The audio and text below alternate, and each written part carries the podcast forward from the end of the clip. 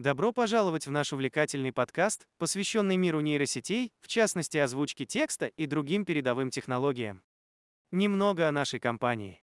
Наше приоритетное направление – это озвучка текста с использованием передовых нейросетей на apihost.ru. Остановимся на нем подробнее. Мы используем как готовые наработки, так и создаем голоса с нуля. Для достижения качественных результатов требуется около 40 часов студийной записи, где диктор читает заготовленный заранее текст. Затем эти данные используются для машинного обучения. Этот процесс удивителен и интригующий, и он делает наши голоса по-настоящему неповторимыми. Немного справочной информации. 1. Нейросеть – это математическая модель, вдохновленная биологией, используемая для обработки данных, особенно в задачах, таких как распознавание образов. 2. Искусственный интеллект – это широкая область, цель которой – создать компьютерные системы, способные имитировать человеческий интеллект и решать разнообразные задачи. 3.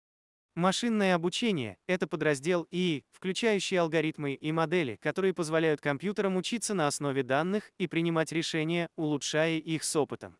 Нейросети – это инструмент в машинном обучении, которые в свою очередь являются частью области искусственного интеллекта.